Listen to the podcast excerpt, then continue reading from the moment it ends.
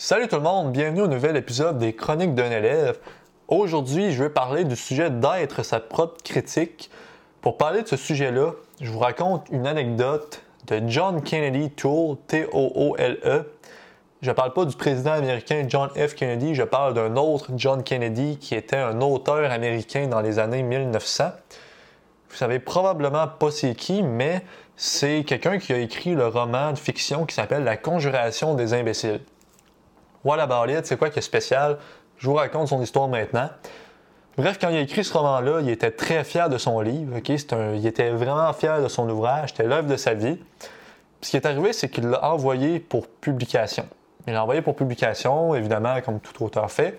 Puis son livre a été refusé. Donc, il n'a juste pas été publié.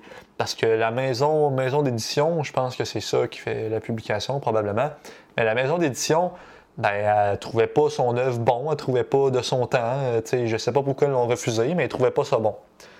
Puis c'est triste à dire, mais John Kennedy, peu après ça, il, sentait qu'il avait échoué sa vie, il pensait qu'il avait échoué, ben, il a échoué son livre, donc il a échoué sa vie, ben, il s'est suicidé. Puis ça serait un petit peu blade si c'était la fin de l'histoire, parce que c'est vraiment triste comme histoire. Donc dix ans plus tard, sa mère trouve le livre, puis elle décide d'essayer de l'envoyer pour publication elle aussi. Puis euh, le livre a été publié cette fois-ci. Je ne sais pas si la mère est passée par une autre maison d'édition, mais le livre a été publié. Puis le livre, l'année d'après, il a remporté le prix Pulitzer, qui est un prix qui est remis au meilleur livre de fiction d'un auteur américain. Donc finalement, le livre, à base, qui avait été refusé pour John Kennedy, qui n'était pas assez bon, ben en fait, il, a finalement été publié puis il a remporté un prix très prestigieux. Puis là, on va tomber justement dans le sujet d'être sa propre critique, parce que selon John Kennedy, son livre, il était vraiment très bon, c'était l'œuvre de sa vie. C'est justement pour ça, ben selon moi, je n'étais pas dans sa tête, mais c'est sûrement pour ça que ça l'a, ça l'a tellement shaké, ça l'a poussé à se suicider, parce qu'il se sentait tellement, tellement fier de son livre que quand il a été refusé, ben ça a été un gros choc pour lui. Donc, ce que John Kennedy a fait, ben, c'est qu'il s'est fié à la critique de la maison d'édition qui a refusé son livre pour juger vraiment de la qualité, la qualité de son livre. Il l'a vraiment appris difficile. Lui, il pensait que son livre était bon. Selon sa propre critique à lui, il pensait que son livre était bon. Puis la réalité, c'est que s'il a gagné un prix Pulitzer, ben son, prix, son livre, pardon, il était vraiment bon. Donc, tu sais, quand il y a des profs, des parents, des amis qui disent que c'est pas bon ce qu'on fait, on peut en tenir compte, mais il faut surtout se fier à notre impression à nous, je pense. Parce qu'au final, si on fait, si on fait un certain travail puis qu'on est fier de ce qu'on a accompli, ben, c'est ça qui est important. Parce que c'est sûr qu'il y a quelqu'un dans le monde qui sera pas d'accord nécessairement avec le travail qu'on fait, qui aimera pas ça. Par exemple, la maison d'édition que John Kennedy a essayé de, de publier son livre par, par cette maison-là. Mais c'est sûr aussi qu'il y a une personne dans le monde qui trouverait que notre travail est vraiment excellent.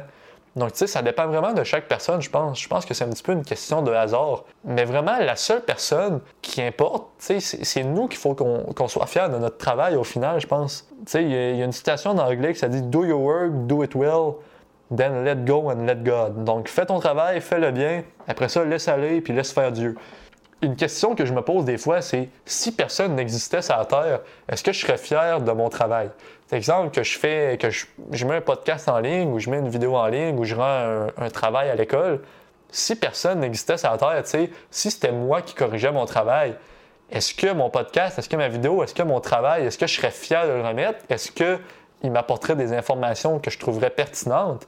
Ben, si la réponse est oui, puis que ça tourne, que mon travail n'a pas été bien reçu, qui n'a pas été euh, il pas été aimé, il n'a pas pogné plus que ça, ben je peux pas y faire grand chose. Ça serait dommage d'en faire tout un plat à cause de ça, de pousser ça même jusqu'au suicide, malheureusement. C'est vraiment dommage. Là.